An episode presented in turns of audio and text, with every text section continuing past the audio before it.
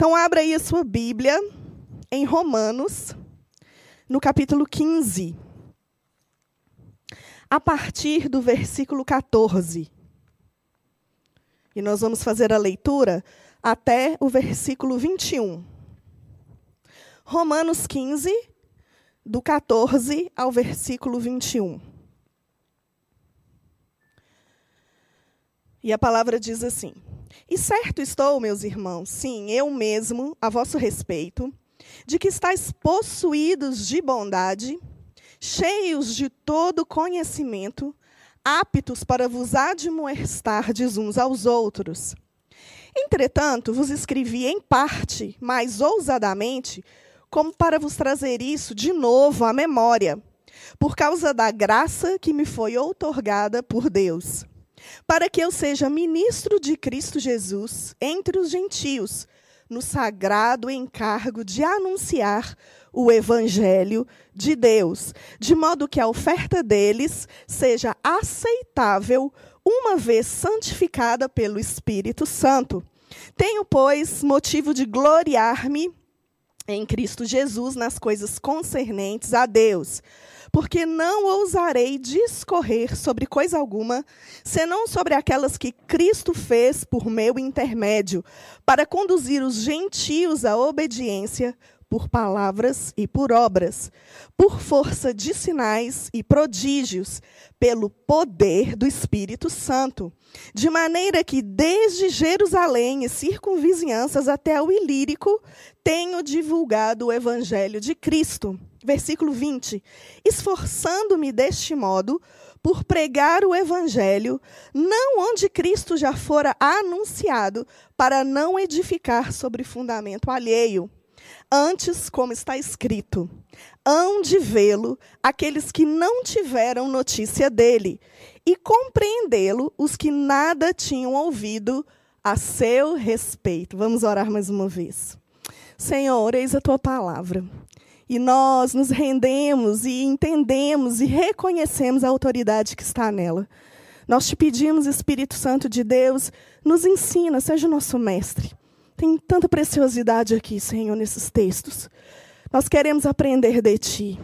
Seja mesmo aquele que nos ensina, aquele que nos conduz, que pega na nossa mão e nos leva no caminho, nos mostrando as realidades do Teu reino. Oro, Senhor, para que todos aqueles que me ouvem sejam tocados pelo Senhor através do teu Espírito, para que, em nome de Jesus, os olhos do entendimento sejam iluminados. Em nome de Jesus, Senhor, nós queremos te conhecer mais essa manhã.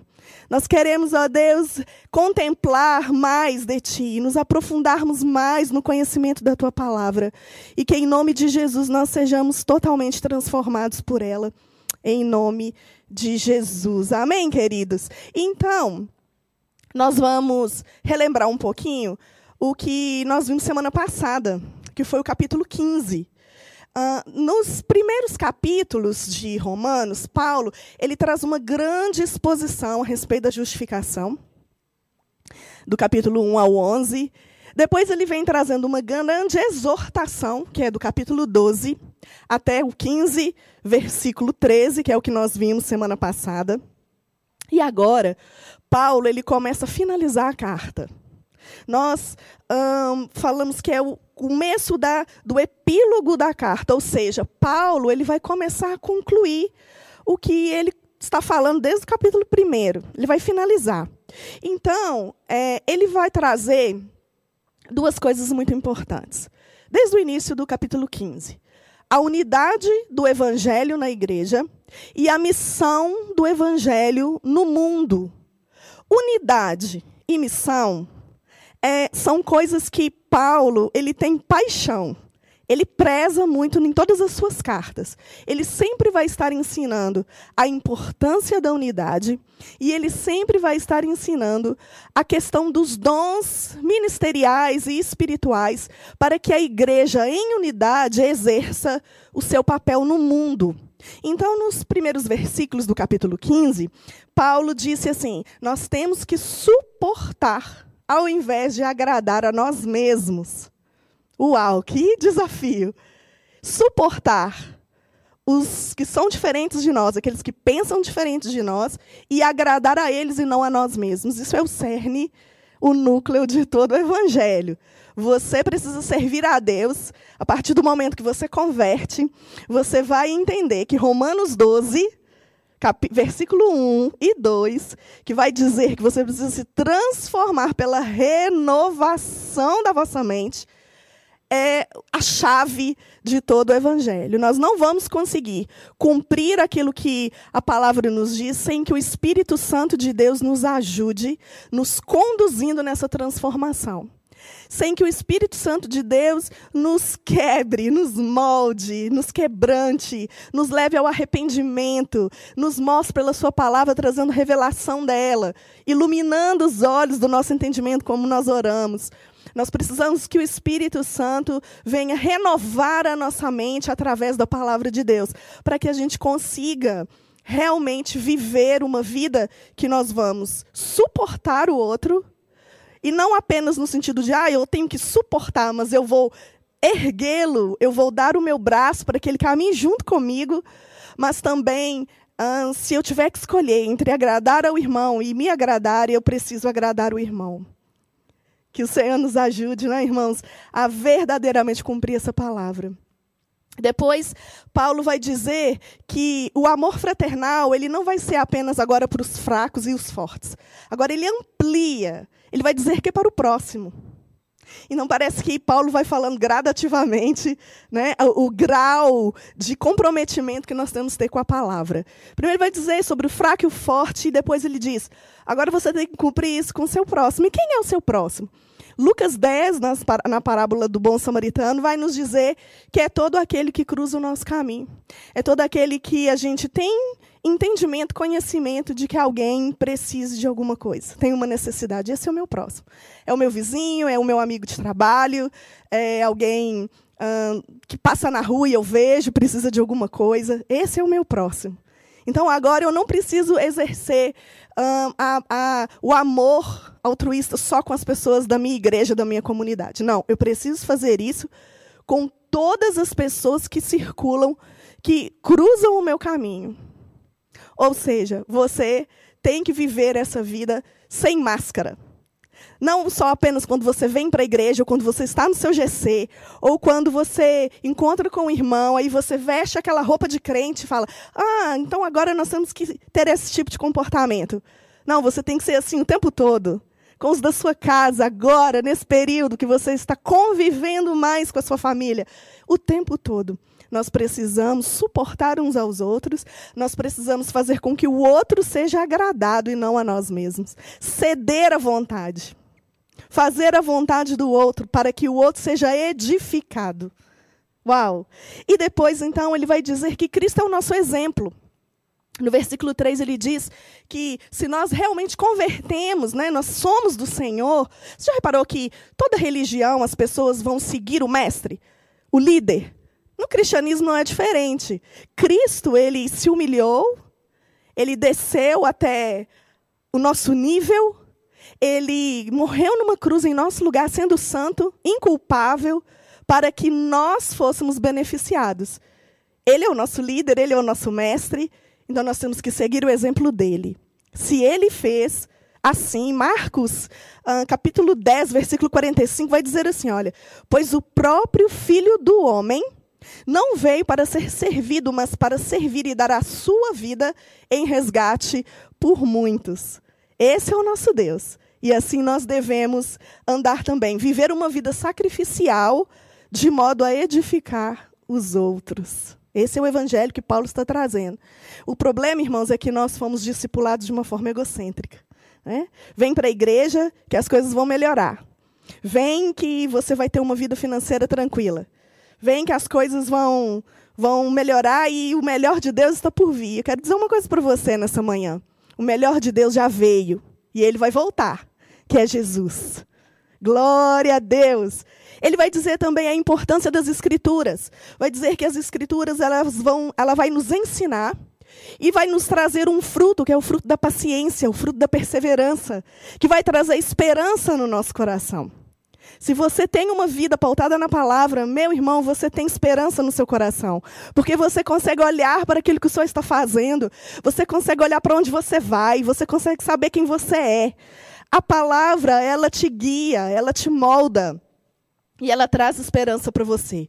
E no versículo 5 e 6, ele vai trazer uma oração pela unidade.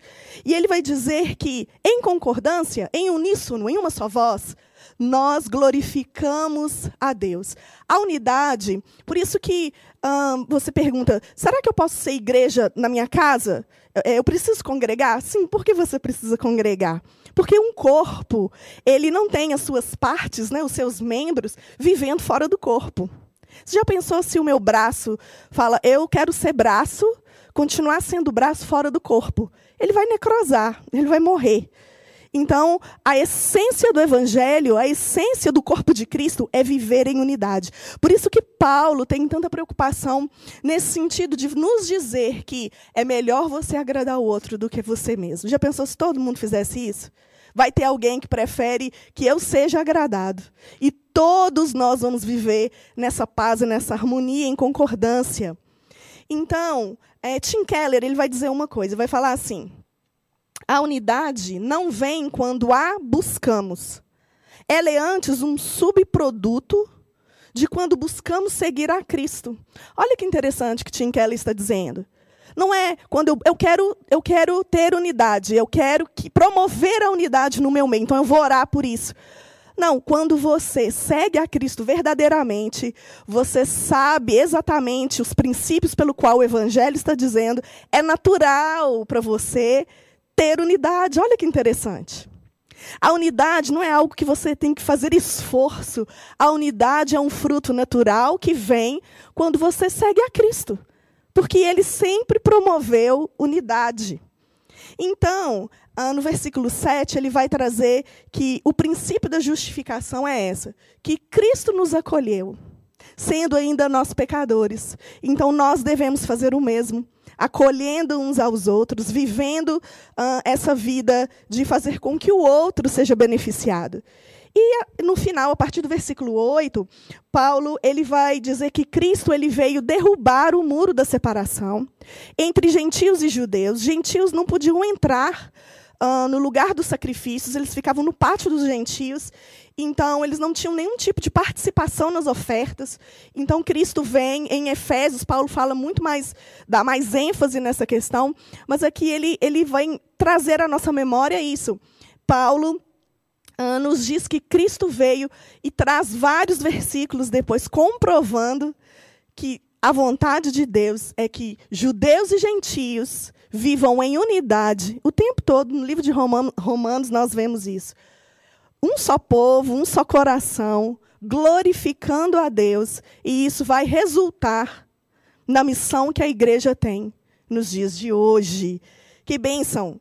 E o final, o poder do Espírito Santo é aquele que faz a liga, trazendo essa unidade para a igreja. Por isso, irmãos, é impossível você viver uma vida cristã sem a presença atuante do Espírito Santo. Uma vez eu ouvi uma frase, não sei quem disse, que se o Espírito Santo se retirasse das igrejas, muitas das nossas atividades continuariam do mesmo jeito. E nós não íamos perceber que o Espírito Santo foi retirado. Isso é muito grave.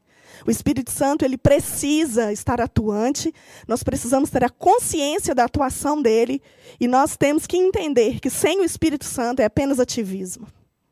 Então nós começamos agora entramos no versículo 14, quando Paulo ele vai dizer assim: E certo estou, meus irmãos, sim, eu mesmo a vosso respeito, de que estáis possuídos de bondade, cheios do conhecimento e aptos para vos admoestardes uns aos outros. É como se Paulo estivesse explicando o motivo pelo qual ele está escrevendo a carta. É como se ele tivesse, não, irmãos, não se ofendam, porque eu estou trazendo todo esse ensino para vocês. Eu conheço, eu tenho é, conhecimento de como vocês são em Cristo, como vocês são bondosos, como vocês têm uma maturidade em vos admoestar. Isso, irmãos, é lindo, porque a igreja, ela funciona assim. a função, uma das funções da igreja é que eu seja admoestada, eu seja exortada por um irmão mais maduro, eu seja guiada e receba conselho. Isso, isso faz parte do corpo de Cristo. E ele está dizendo que a igreja de Romanos funcionava bem dessa forma.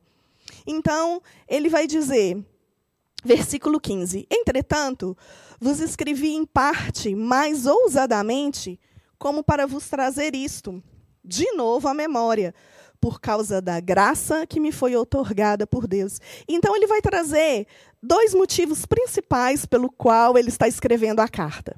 O primeiro é que ele vai dizer assim, olha, era para trazer de novo a memória. Eles já sabiam, mas era preciso que esses princípios, esses conceitos fossem reativados.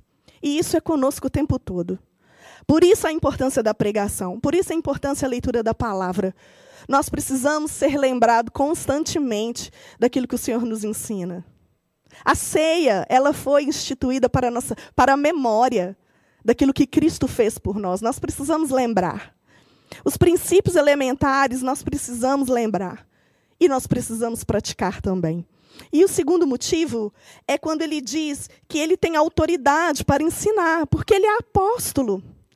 Paulo, mesmo não conhecendo os irmãos de Roma, mesmo não tendo ido lá ainda, ele tem autoridade. Em todas, a maioria das cartas de Paulo, ele vai dizer, eu, apóstolo de Cristo, ele está reivindicando e estabelecendo uma autoridade. Isso é tão importante. Paulo, ele sabe quem ele é, ele conhece o chamado que ele tem, e ele exerce, ele flui nesse dom ele não se abstém, ele não fica neutro, não, ele se posiciona. Paulo tem um posicionamento, ele sabe que é responsabilidade dele. Todo dom que você recebe, você tem a responsabilidade de colocá-lo para funcionar. Já parou para pensar nisso? Qual é o dom que Deus tem dado a você? Você tem colocado ele para funcionar? Ou você tem enterrado seus dons, tem enterrado seus talentos?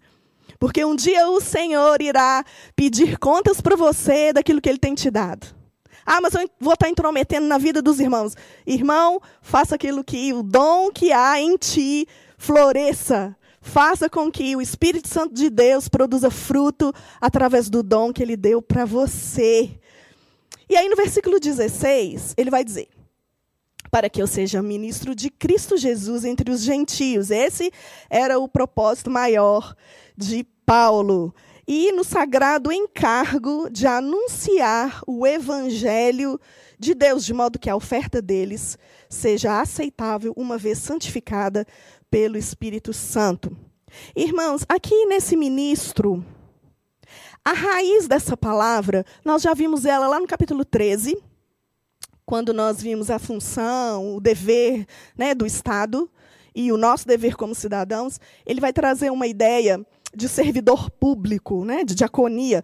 Então, é, aqui, uh, nesse texto, e em outros textos também, é, principalmente em Hebreus, ele vai trazer um contexto de sacerdócio. Paulo está dizendo aqui para nós que ele enxerga o ministério dele como um ministério sacerdotal. O que, que acontece? Lá uh, em Isaías capítulo 49, uh, Isaías vai dizer que Jerusalém, ela começa a olhar para os filhos que estão chegando e diz assim: Ué, da onde vieram esses, esses filhos que eu não gerei? Então, os, os, judeus da diáspora, aqueles que foram espalhados por toda a terra, vêm dizendo que eram como ofertas ao Senhor. Paulo está dizendo aqui que todas as vezes que ele traz um gentio que ele traz uma vida para o Senhor, ele está oferecendo essa vida como um sacrifício, como uma oferta.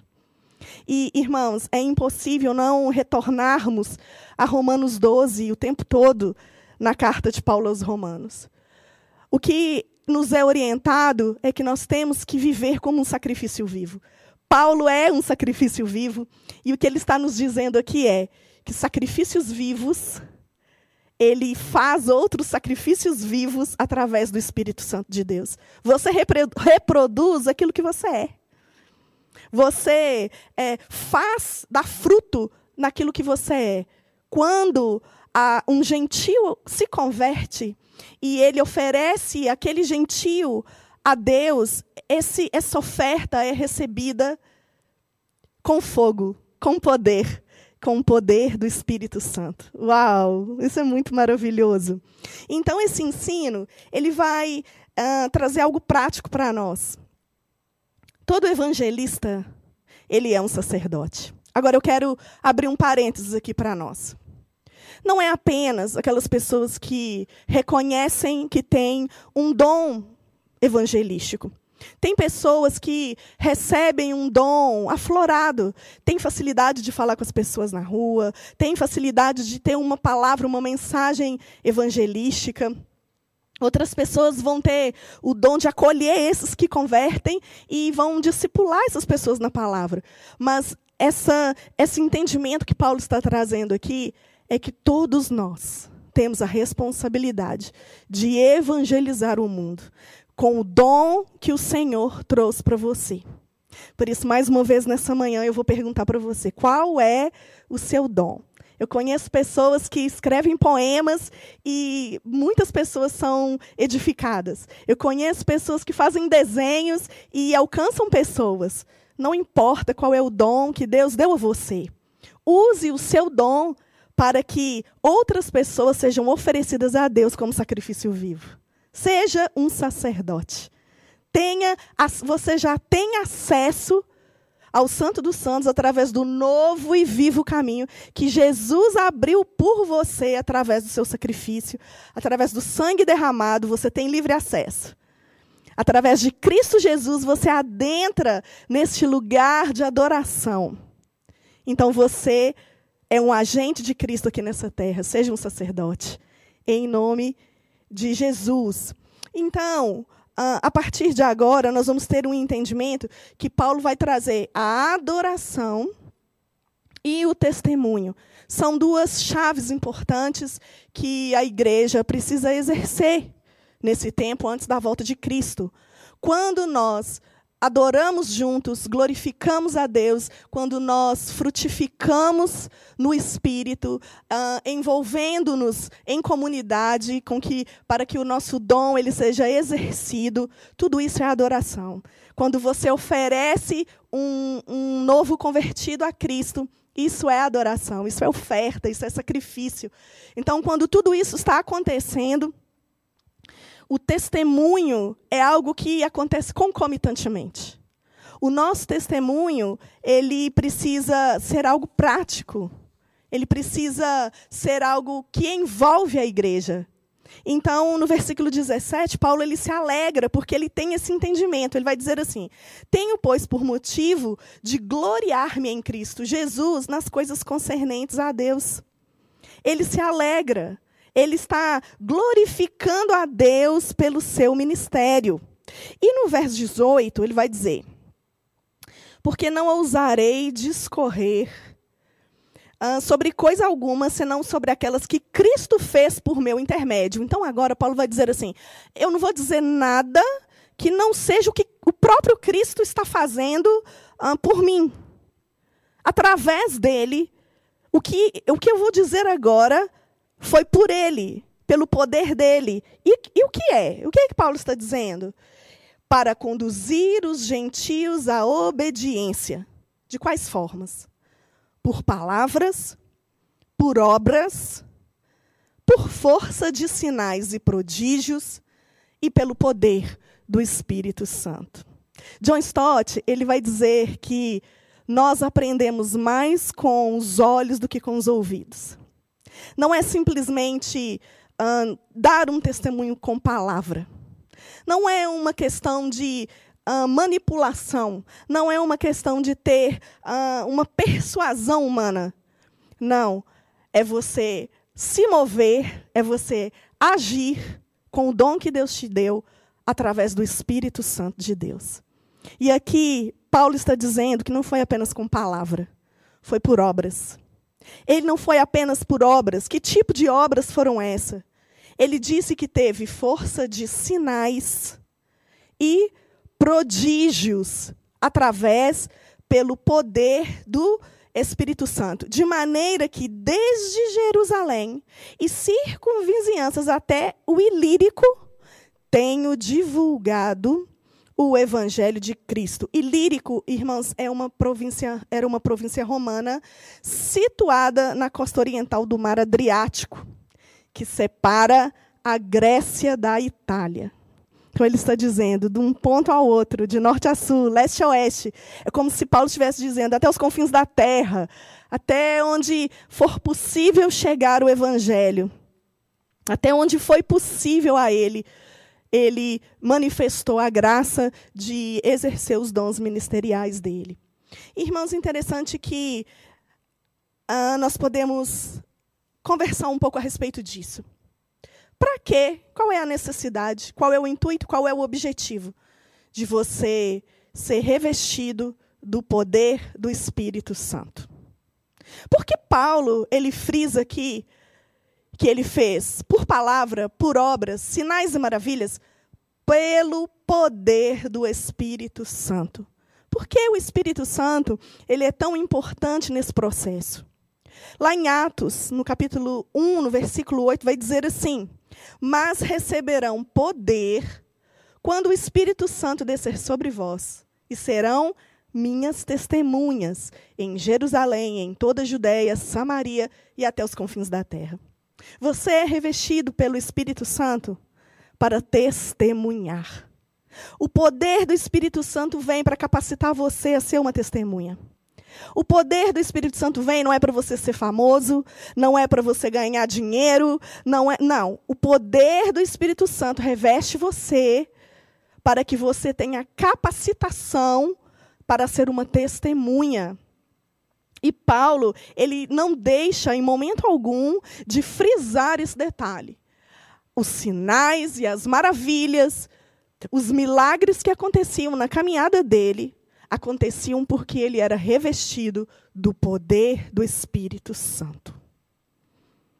Também em Hebreus, capítulo 2, versículo 4, vai dizer: Deus também deu testemunho dela, da palavra, por meio de sinais, maravilhas, diversos milagres e dons do Espírito Santo, distribuídos de acordo com a sua vontade. Olha que tremendo o autor de Hebreus está dizendo. Deus, ele dá testemunho da palavra dita através de sinais e maravilhas, como através dos dons que são derramados à igreja. E aí no versículo 20, ele vai dizer: esforçando-me deste modo por pregar o evangelho, não onde Cristo já foi anunciado, para não edificar sobre fundamento alheio. E aí ele cita Isaías 52, 15.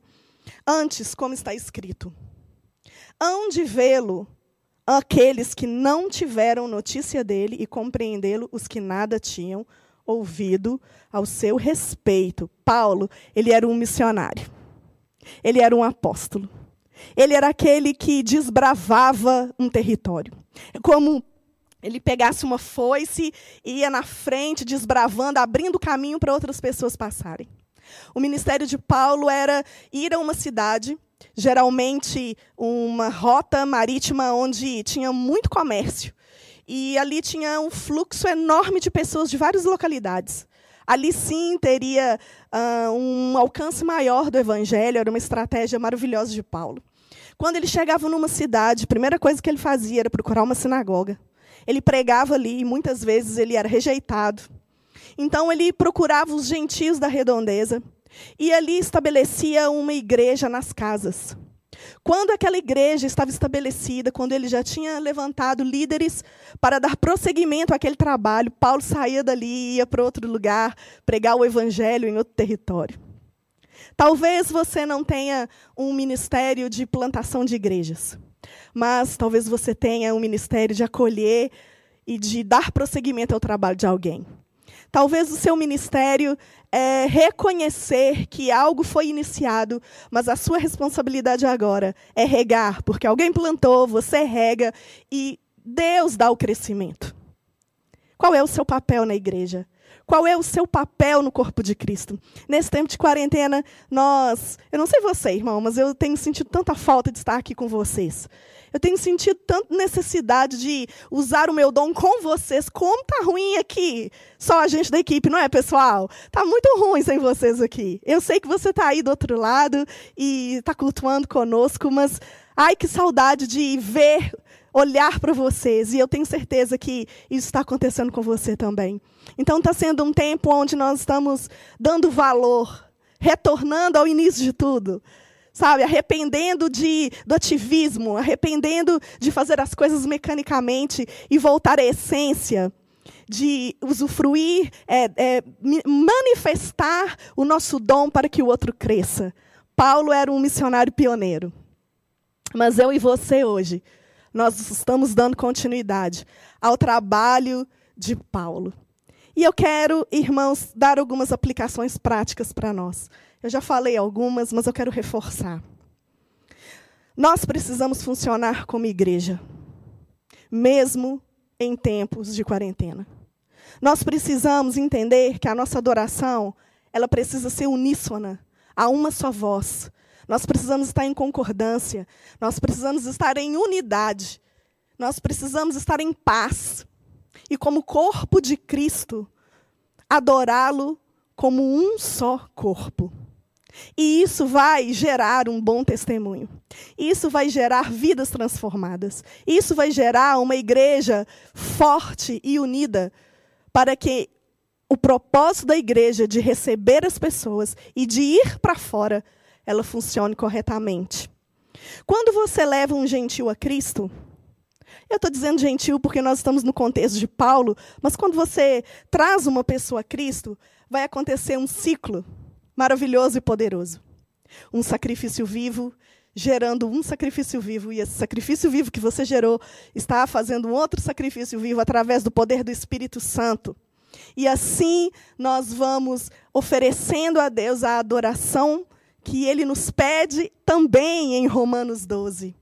Né? Ofereçam-se como um sacrifício vivo. Eu não posso uh, fazer com que você seja um sacrifício vivo sem que o Espírito Santo de Deus convença você, sem que o Espírito Santo de Deus toque em você e coloque arrependimento em você e uma necessidade de um Salvador. Mas quando você entende isso e você se torna assim uma oferta aceitável a Deus através do Espírito, juntos você se une a mim, eu me uno a você e como igreja a gente adora o Senhor em unidade. Isso é maravilhoso.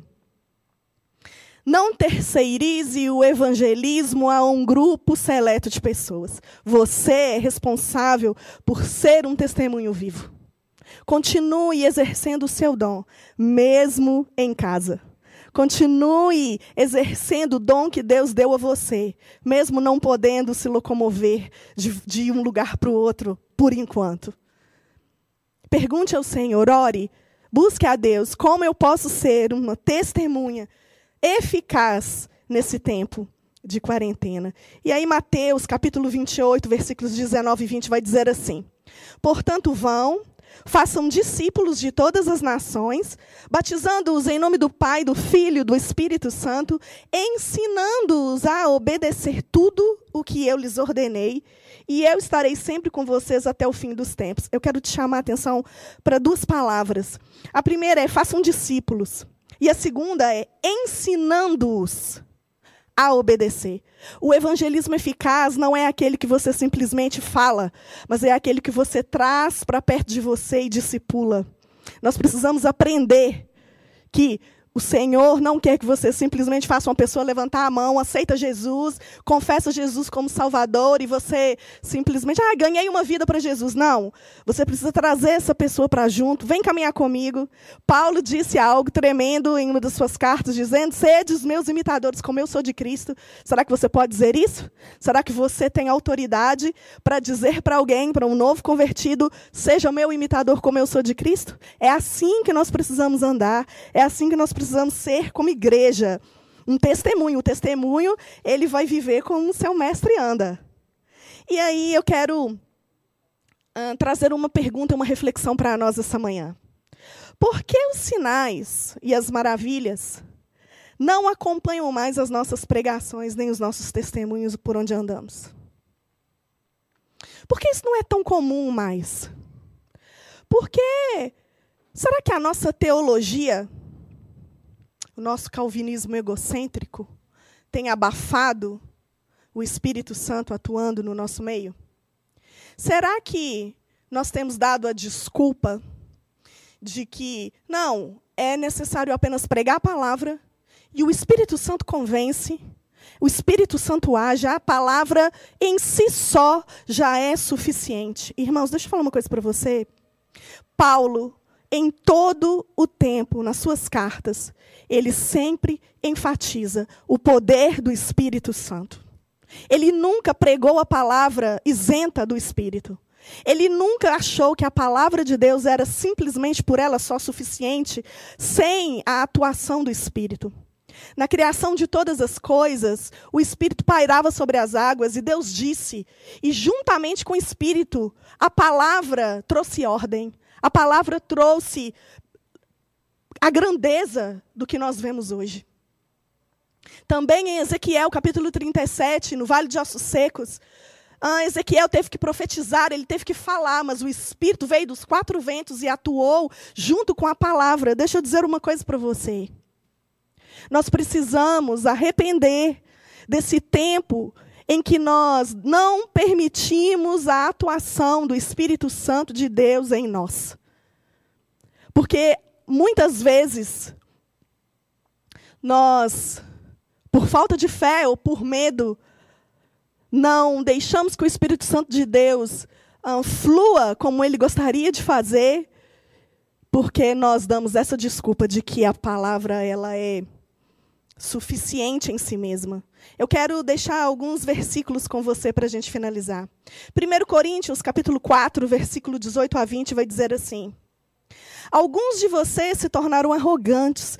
Paulo estava dizendo que o povo de Corinto estava falando demais como se eu não fosse mais visitá-los, mas irei muito em breve. Se o Senhor permitir, então saberei não apenas o que vocês estão falando, mas o poder que eles têm. Pois o reino de Deus não consiste de palavras, mas de poder. Segundo Coríntios 12, 12, as marcas de um apóstolo, sinais, maravilhas e milagres foram demonstradas entre vocês com grande perseverança. Aqui, irmãos, Paulo está dizendo que a marca de um apóstolo é realmente pregar e ter uh, o respaldo de sinais e maravilhas. Mas eu pergunto para você essa manhã, será que esse tempo era só para os apóstolos? Será que essa graça de do poder acompanhar a palavra era só para aquele tempo? E em sua primeira viagem missionária, lá em Atos 13, Paulo ah, ele está pregando ali para um procônsul, mas tinha ali um falso mestre chamado Elimas, falso é, falso profeta, ele chamava Elimas o mágico, e ele estava confundindo o procônsul, e Paulo então uh, o adverte, diz que ele ia ficar cego.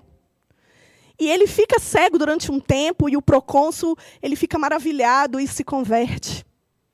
Muitas vezes o, os milagres eles acompanhavam a palavra para que o testemunho fosse eficaz e alcançasse aqueles que precisavam. Porém, Hoje, nós precisamos uh, buscar de Deus se, se nós verdadeiramente precisamos que o poder do Espírito Santo atue no nosso meio.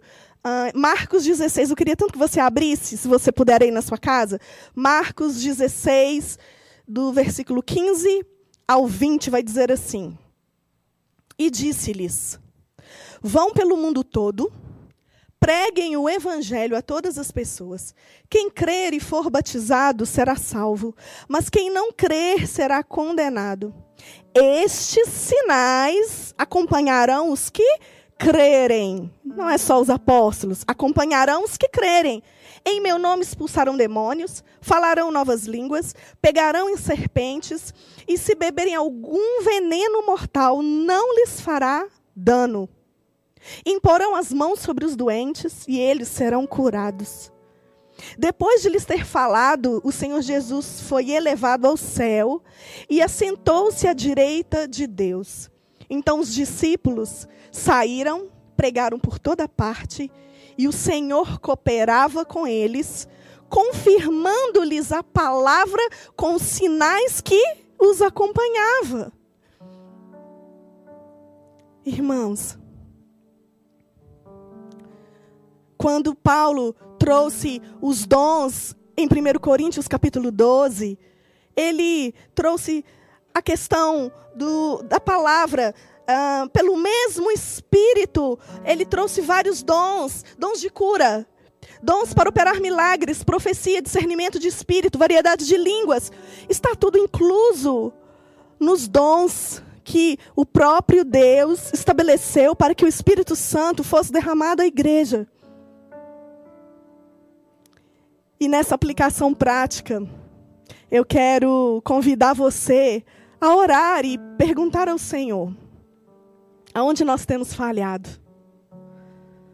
Vamos nos arrepender de, de buscarmos apenas a palavra e não permitirmos com que o Espírito Santo confirme aquilo que nós temos falado. Irmãos, os extremos são errados. A ausência do Espírito é errado e o excesso, o dinamismo, você sabe. Nós precisamos do equilíbrio que vem do Senhor. Sabe o que eu penso? Eu penso que virá um grande avivamento.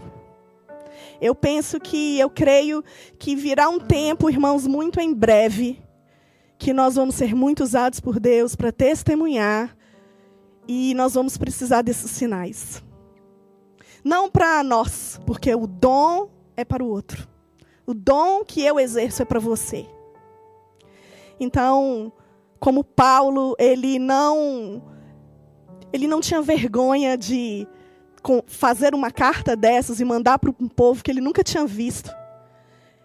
Ele tinha autoridade como apóstolo. Que nós possamos orar nessa manhã e perguntar ao Senhor como podemos exercer o nosso chamado de forma eficaz? Será que nós temos dado abertura? Será que nós temos reconhecido o Espírito Santo como Trindade, como Deus, o seu local, o seu lugar na igreja? Será que nós, que prezamos tanto pela palavra, irmãos, nós prezamos tanto, Lagoinha Mineirão preza tanto pela palavra e nós vamos continuar prezando. Esse ensino é, é, é, expositivo, nós vamos continuar pregando. Nós amamos o ensino, amamos. Nós temos a Academia da Bíblia, nós amamos o ensino e isso não vai deixar de acontecer. Nós vamos continuar sendo uma igreja que preza e honra a palavra. Mas o que eu trago aqui essa manhã é: será que estamos no extremo? Eu quero te convidar a orar comigo. Feche os seus olhos aí no seu lugar. Senhor, nós nos colocamos mesmo em rendição diante do Senhor. E é uma palavra que nos confronta, é uma palavra que nos chacoalha. Nós te agradecemos porque Paulo em todo o tempo nas suas cartas, ele jamais, jamais menosprezou o ministério do teu Espírito Santo. E muitas vezes, Senhor, nós vamos para o extremo nós queremos ser taxados, ser rotulados como uma igreja da palavra, mas nós esquecemos, ó Deus, que esse tempo de hoje o Senhor liberou o Espírito Santo para nos conduzir. Nós não queremos continuar as nossas atividades, não queremos voltar da quarentena, Senhor. Fazendo as mesmas coisas que fazíamos da mesma maneira por fazer, por, por cumprir um protocolo, por cumprir uma agenda, para dar satisfação para os irmãos que existe esse trabalho na igreja. Não, Jesus. Oh, Deus, nós queremos voltar aqui para esse lugar, entendendo que nós queremos fazer tudo novo, do jeito do Senhor, não do jeito que a gente acha que deve ser. Por isso, nos ajuda, Senhor, nos ajuda. Nós te pedimos perdão. Te pedimos perdão porque às vezes, Senhor, na nossa no nosso egoísmo, no nosso egocentrismo, nós achamos que estamos fazendo certo e estamos agradando o Senhor. E eu te peço, nos dê sabedoria, sabedoria, discernimento para esse tempo, Deus. Tá tudo novo, mudou tudo. O mundo não vai mais ser o mesmo. Mas nós também não queremos ser igreja da mesma forma que éramos. Nós queremos, Deus, entrar naquilo que o Senhor está fazendo. Renova a nossa mente, assim como Romanos 12 está dizendo. Queremos ser transformados pela renovação da nossa mente. Todo aquilo que, Pai, todo muro de separação na nossa mente, todo sofisma, aquela verdade, aquela mentira que parece uma verdade. Ah, Jesus, nós, nós rejeitamos agora. E nós te pedimos, Espírito Santo de Deus, nos conduza a ser igreja nesse novo tempo.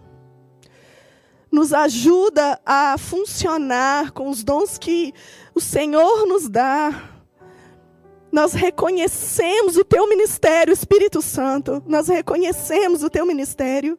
Não nos deixe nos perder, não nos deixe ir para outro extremo. Nós não queremos sensacionalismo, não queremos, não. Nós apenas queremos entender o novo. O novo tempo do Senhor. Há tempo para todas as coisas. Há tempo para todo propósito debaixo do céu. Que o Senhor nos dê esse discernimento, Jesus. Queremos voltar, queremos estar aqui em comunidade, não fazendo as coisas humanamente, mas se a gente entender que agora é tempo do teu Espírito fluir em nós e através de nós, ah, o nosso testemunho vai ser tão eficaz. Queremos, ó Deus, capacitação do teu Espírito para testemunhar.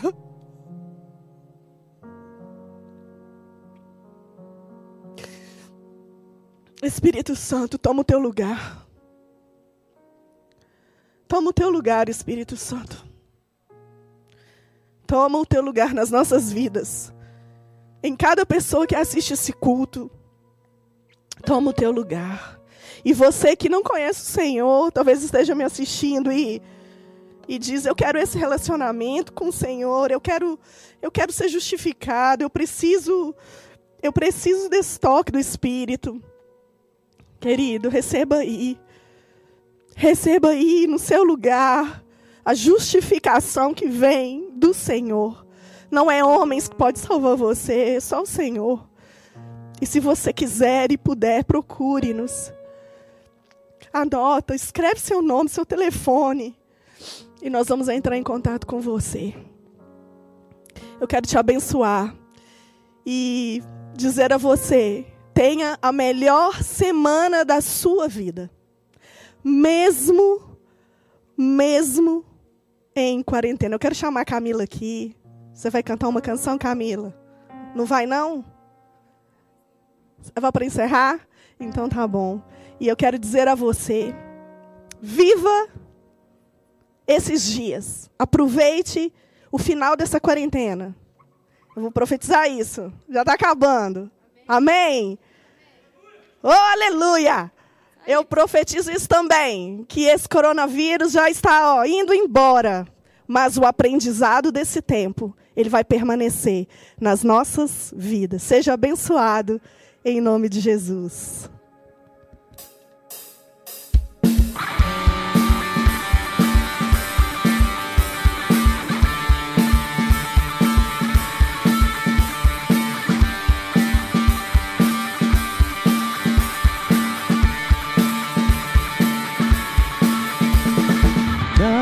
nada nos separará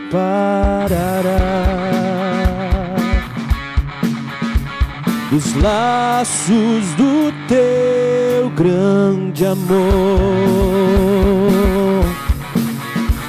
De longe ouvimos o amor que chama, paixão profunda, bondade e graça se derramando. É tão profundo, tão imenso e como